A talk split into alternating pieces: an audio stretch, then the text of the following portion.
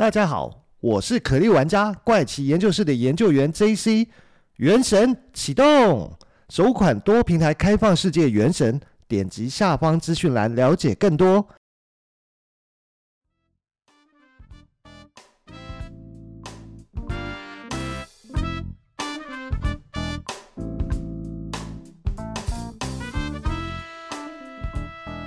嗨，大家好，欢迎收听怪奇研究室，我是研究员 JC。那在本集的节目开始之前呢，还是要请各位听众来帮帮忙啊！就是如果你也喜欢收听怪奇研究室的节目啊，那你也正好是使用 iPhone 手机收听的话，那要请你动动手。帮忙在 Apple 的 Podcast 里面给怪奇研究室一个五星好评啊！如果能再加上留言的话就更好。能够有你的五星好评支持哦，就是给我做节目最大的鼓励哦。再请听众朋友们支持帮忙给一个五星好评哦。那大家这周过得怎么样呢？在开始讲本集的内容之前哦，想要先跟大家分享一部电影啊，这就是《骇客任务》一二三集啊。不晓得大家是不是都有看过《骇客任务》这一系列电影？或者是还记得这部从一九九九年开始的电影内容是在演什么？我只记得在一九九九年那个时候，我看《骇客任务》第一集的时候，说实话，我只觉得当时里面的动作跟特效都好酷炫哦。可是里面在传达什么样的内容呢？说实话，我不是很了解。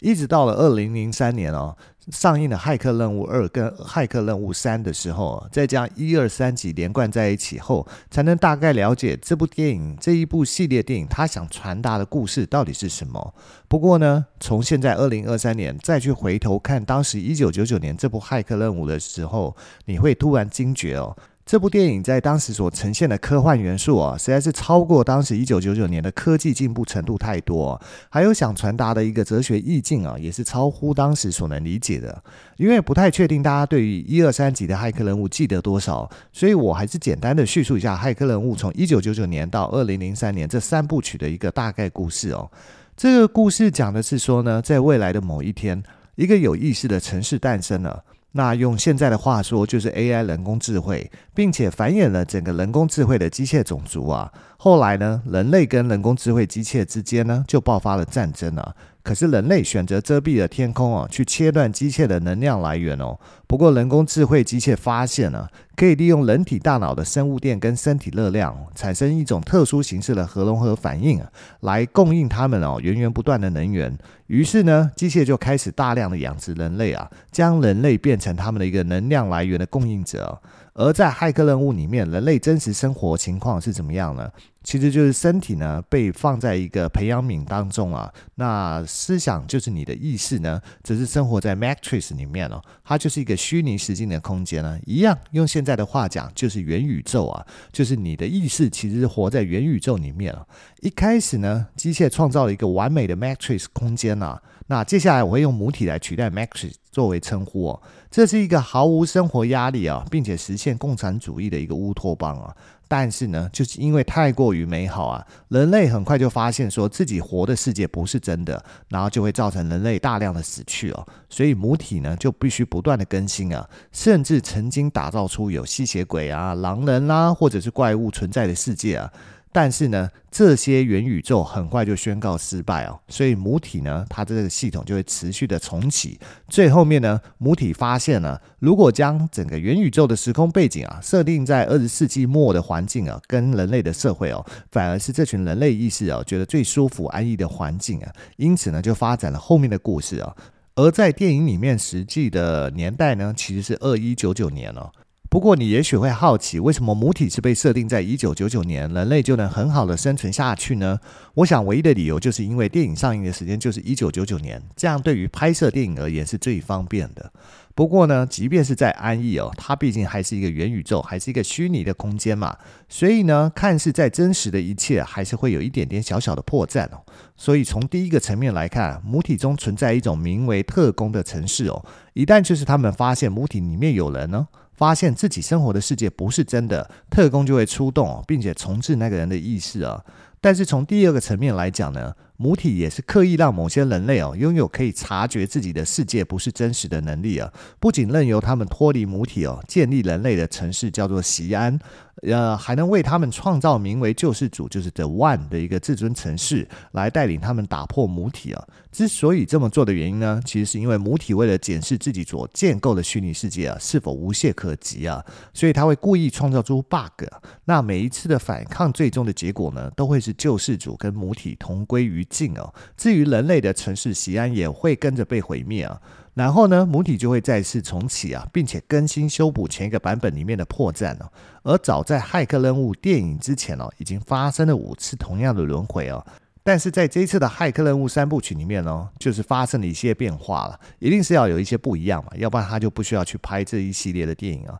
那在《骇客任务三》哦，就是最后战役中哦，代表母体实体化的祭司哦，曾经告诉主角 Neo，这是呃，一切都是命中注定好的，所有的一切呢，都是城市所写好的一个剧本哦。在我们的认知里面，其实就是所谓的一个宿命论嘛。而原本母体消除发现这些可能是假的，所创造出来的特工中的其中一位特工叫做史密斯哦，他在跟 Neo 交手的过程中呢，因为连接了 Neo 的意识啊，使他产生了自己的意识啊。原本被机械创造出来操控的城市哦，却如同当初机械产生自我意识一样哦，摆脱了机械的控制啊。那所以史密斯呢，也开始反抗自己的造物者，就是开始反抗母体这件事情。而对母体来说呢，史密斯就变成一种电脑病毒啊。而母体为了消除史密斯这个电脑病毒哦，最后 Neo 在现实世界中跟机械世界的最高统治的机械电脑达成了一个共识哦，就是达成了一个嗯，你可以把它讲成是协议好了。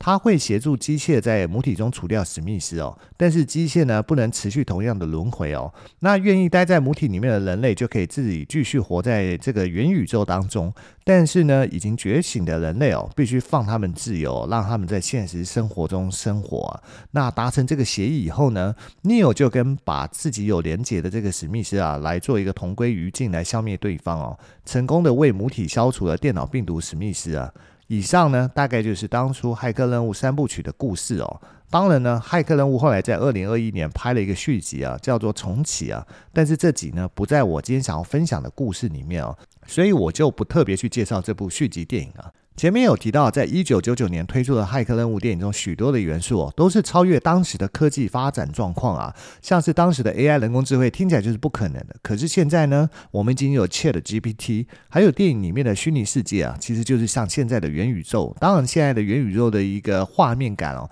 还没有办法让你觉得是非常的真实哦，但是也许在未来，这很有可能就会实现。再来就是连接人跟虚拟世界之间呢，需要在体内植入晶片去连接这一切啊。现在也有马斯克成立的 Neuralink 公司所发展的人机界面等等哦。所以说呢，现在再回头看看当年的《骇客任务》电影哦，真的是很让人惊讶，当时所想到的这些科幻元素哦。那么至于这一集为什么要特意先聊聊《骇客任务》电影呢？其实是研究员想要借由骇客任务的剧情哦，来讲讲人类的文明有没有可能跟电影里面一样，已经经过好几代的交替哦。因为在电影里面有提到嘛，在骇客任务三部曲之前呢，人类文明已经经历过五次的轮回哦。前面几次的失败哦，都导致最后的人类被大清洗掉啊，一直到男主角 Neo 诞生的这一代哦，那也就是所谓的第六代的文明啊，那才产生了说改变这一切的命运哦。让已经认知自己活在元宇宙的自己哦，可以自由的生活在现实世界当中，而不是在元宇宙当中继续生活。所以这一集要跟大家聊，就是关于我们生活的这个地球上，有没有可能也是经历了好几代的人类文明呢？为什么会有这样的想法呢？就是还记得在前两集在聊穿越平行宇宙而来的神秘人故事中啊，物理教授曾经对高明说到，很多我们现在认为是神话故事啊，会不会都是以前科技曾经发展到一个非常进步的阶段？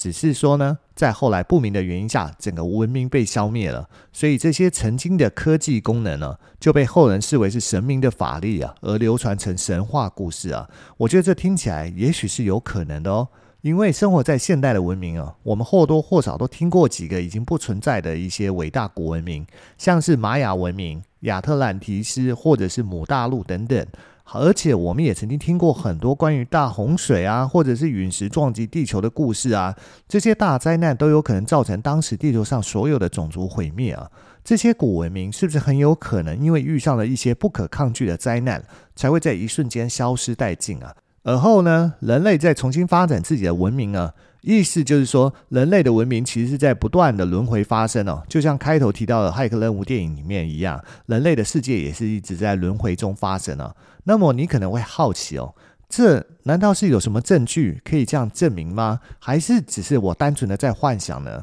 事实上呢，这可以从一件真实事件说起哦。这件事情呢，就是发生在非洲大陆的加蓬共和国。加蓬呢，曾经是法国的占领地啊，所以这里的官方语言是说法语啊。一直到了一九六零年才脱离法国独立，成为加蓬共和国。可是，在一九七二年的八月，也就是距今四十九年前哦，就在加蓬的奥克洛发现了一个核反应堆啊，而且经过科学家进行种种的实验、探勘跟检验后，发现了。这个核反应堆啊，已经存在长达二十亿年之久啊，而且呢，它甚至曾经运转长达几十万年的时间哦，这比目前我们人类已知的人类文明的时间还要更长哦。而且这个核反应堆哦，在二十亿年前到底是谁建的？难道说是外星人来地球建造的吗？还是当时地球上其实就已经存在高智慧的文明物种，然后建造出这个核反应堆的吗？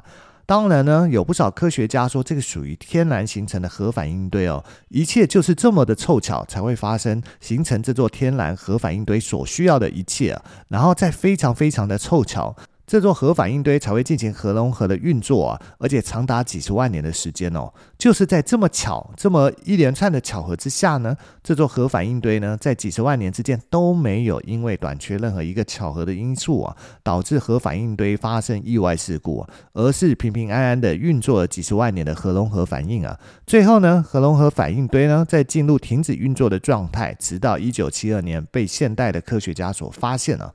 我呢，在阅读完许多描述这座天然核反应堆所产生的可能等等的资料，真的是让我觉得哦，要发生这一切的巧合几率哦，应该比中一个什么威力彩连十几杠的一个头奖还要难上许多。所以接下来就要跟大家聊聊，为什么我觉得纯天然巧合的状况下啊，要产出一座核反应堆，再加上运作几十万年核融合，再进入停止运作的几率啊，是如此的渺小。不过在开始讲。这些内容之前哦，先来聊聊一下我们现在日常生活中有没有用不到电的机会哦？基本上是完全不可能的事情哦，除非呢你真的是自己一个人搬到深山里面去不接电，只靠单纯的蜡烛啊、火啊这样子来过日子哦，要不然呢你只要是在都市生活里面，你要完全不用到电，几乎是不可能的事情哦。为什么？我们来讲讲一般人的家庭里面的家电设备哦，就比以前多上许多哦。举例来讲，你在三四十年前的家里哦，可能家里呢最多只会有电灯、电视、冰箱，嗯，可能会有吸尘器吧，不一定会有吸尘器。那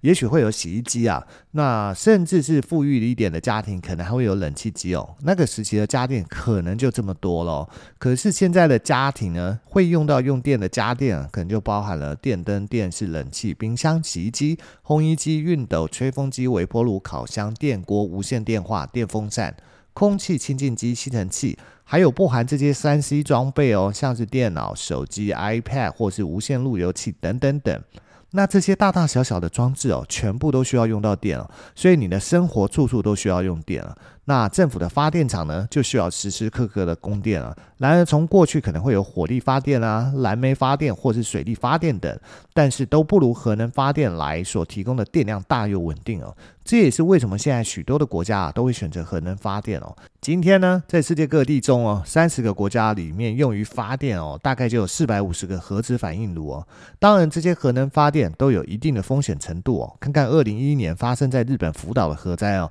就知道任何地方哦。只要用核能发电哦，它一旦发生意外，那几乎都是毁灭性的事故哦。不过这一集我们先不去讨论核能发电的好与坏啊，而是讨论二十亿年前就建造的核反应堆到底是不是有可能天然产生的呢？还是有可能只是被建造出来的？虽然早在五零年代的中期哦。也就是一九五六年的时候，有一位日裔美籍的物理学家啊，叫做黑田和夫哦，他就曾经预言哦，在某种条件下啊，有可能存在天然核子反应堆啊，所以发现这一反应堆的科学家啊，就是一位法国的科学家，叫做弗朗西斯佩兰，就以这个理论呢，作为奥克洛核反应堆就是这个预言最好的证明哦。但是这个奥克兰反应堆是怎么被发现的呢？它其实就是在一九七二年的六月啊，奥克洛的铀矿石啊运到了一家法国的工厂啊。法国科学家对这些铀矿石进行了严格的科学检验啊，结果发现这些铀矿石中可以作为核燃料的铀二三五的含量却偏低哦，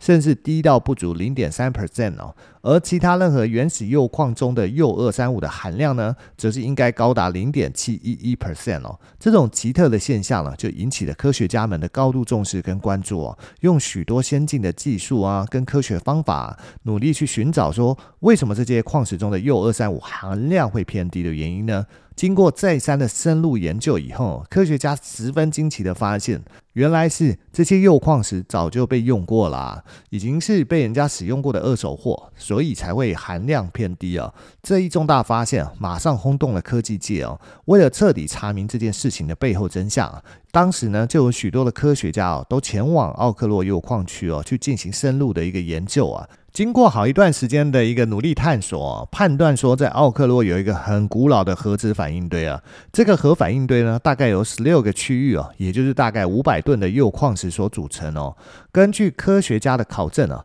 这个矿石矿年代啊，大约是在二十亿年之前哦。而核反应堆呢，在成矿后不久就开始运转，而运转的时间呢，可能是长达五十万年这么久哦。面对这个二十亿年前的设计啊，科学啊。结构合理呢，保存又完整的核反应堆哦，科学家们都觉得不可置信哦，因为这个核反应堆到底是谁设计、谁建造跟怎么遗留下来的？在前面呢有提到，要形成一个天然的核反应堆哦，中间必须碰上许多巧合哦，才有办法去实现哦。所以为什么会有质疑奥克洛反应堆哦？它可能不是天然形成哦，实在是合情合理哦。因为首先是人类掌握核技术哦，它不过就是这几十年的时间而已。目前人类历史上。公认的第一个核反应堆啊，则是由恩里克·费米哦，在一九四二年在芝加哥大学所设计出来的芝加哥一号堆哦。这个核反应堆当初所呃能够产生的功率啊，大概只有零点五瓦而已。一直到了一九五四年哦，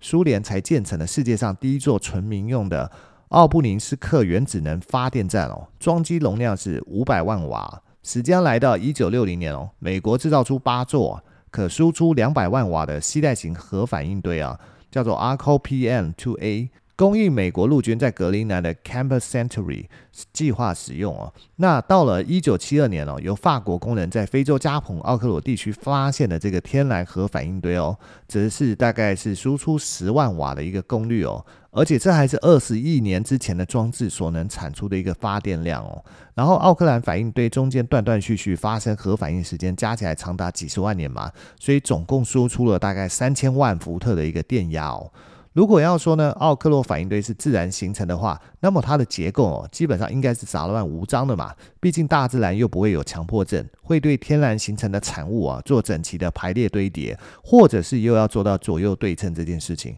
可是科学家们发现，奥克洛反应堆哦，不仅可以产生核聚变反应啊，更重要的是，它看起来非常像是一个有设计、科学、结构合理以及保存完整的核反应堆哦，根本不会像是自然形成那样杂乱无章的模样哦。还有所谓自然形成的奥克洛反应堆所在的奥克洛，不是世界铀矿石最丰富的一个产区哦，也不是自然核反应条件最优越的地区哦。目前世界上铀矿石最丰富的一个产量地区啊，其实是加拿大的麦克阿瑟河铀矿哦。然而，在世界铀矿储量的前十名排名当中呢，根本都没有排进奥克洛地区哦。这些铀矿更丰富、条件更好的地区哦。都没有发生自然核反应堆哦，而铀矿储量少、条件更差的奥克洛却能发生核反应堆哦，这难道也不值得你怀疑？这有可能是人为制造的吗？再来就是核反应堆的一个需要的条件啊，其实非常的严苛哦。自然界怎么可能产生符合这些条件的元素呢？如果单凭自然条件就能产生核反应堆的话，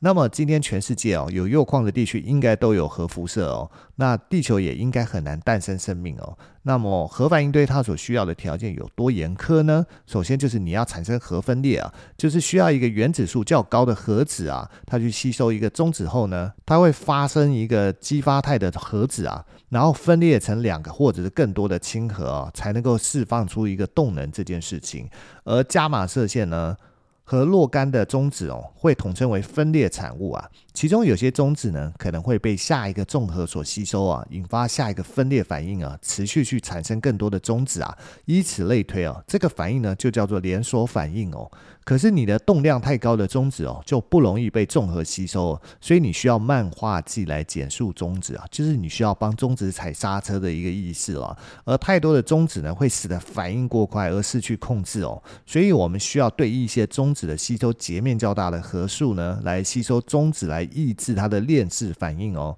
透过中子的减速剂啊啦，跟吸收剂这件事情，来增加和降低反应的速度，来控制反应炉的一个输出功率啊。那一般常用的中子漫化剂就有所谓的清水、固态石墨跟重水。在一些实验堆中呢，甲烷跟波也会被拿来当做漫化剂哦。那在经过呃漫化剂的一个动作以后呢，在完成核分裂的过程后，核反应炉才会产生热能哦。在这边呢，就不去细讲为什么产生热能。不过，反应炉如果持续热下去呢，一定会发生意外。所以这个时候就需要对反应炉进行冷却的动作，让反应炉去 cool down 一下。那么冷却的方式是什么呢？在反应炉里面哦，一般是用水作为冷却剂哦。那这边呢，先岔题讲一下，二零一一年在日本福岛发生的核灾哦，其实就是福岛核一厂的备用电力系统在遭到巨大的海啸冲击损毁之后呢，关键的冷却系统因此停止运转哦，导致核反应炉的温度飙高啊，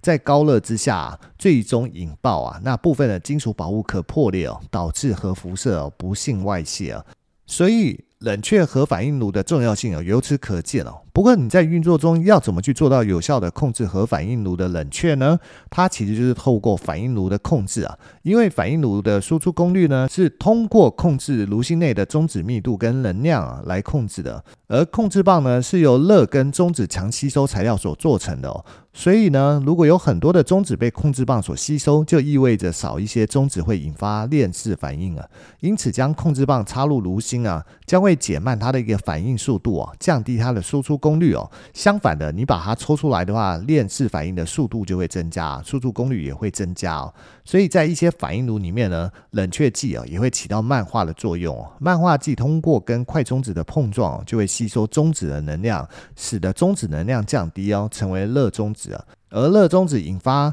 核反应的截面会更大一点，因此呢，漫化剂密度高啊，将会增加核反应炉的功率输出啊，而温度高，冷却剂的密度就会降低，漫化作用就会降低，反应速率也会降低。在其他的一些反应炉里面呢，冷却剂会吸收中子哦，就会起到控制棒的作用哦。在这些反应炉里面呢，可以通过加热冷却剂啊，来提高反应炉的功率哦。所以在反应炉都有自动跟手动系统哦，来防止意外事件发生哦。当出现意外事件时哦，将会有大量的中子强吸收材料注入哦，使反应炉关闭哦。以上所讲的这些很复杂又难懂的过程哦，都是核反应炉的一个运作流程哦。所以说呢。要那么恰巧的由大自然产生原子分裂啊，到完成核分裂的连锁效应，再那么刚好的遇到水作为漫化剂来减缓中子的速度哦，这应该已经跟中乐透头奖一样困难的。但接着呢，你还要遇到天然产生的反应炉中的控制棒来控制反应炉的输出功率哦，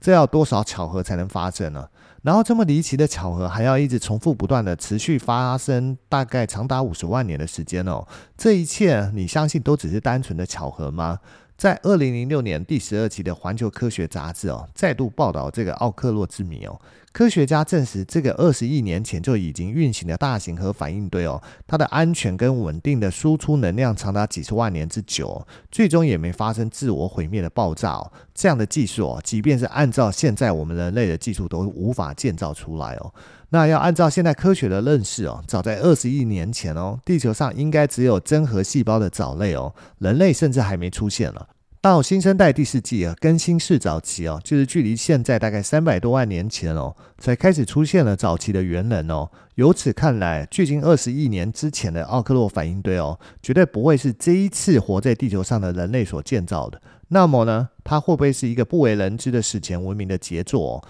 毕竟人类掌握技术哦，就是核技术也才几十年的时间呢。是谁能够在二十亿年前建造这个核反应堆呢？唯一的可能就是地球上的史前文明哦。如果真的是这样，那就意味着人类并非地球第一代和唯一存在过的高等文明啊！地球上还可能存在多个史前文明，只是人类目前还没有发现而已。也许在未来的某一天啊，我们就会听到除了玛雅文明、亚特兰提斯以及母大陆以外的其他文明说法了。好了，那这集的时间也差不多了，就先到这边了。我们下集再见了，拜拜。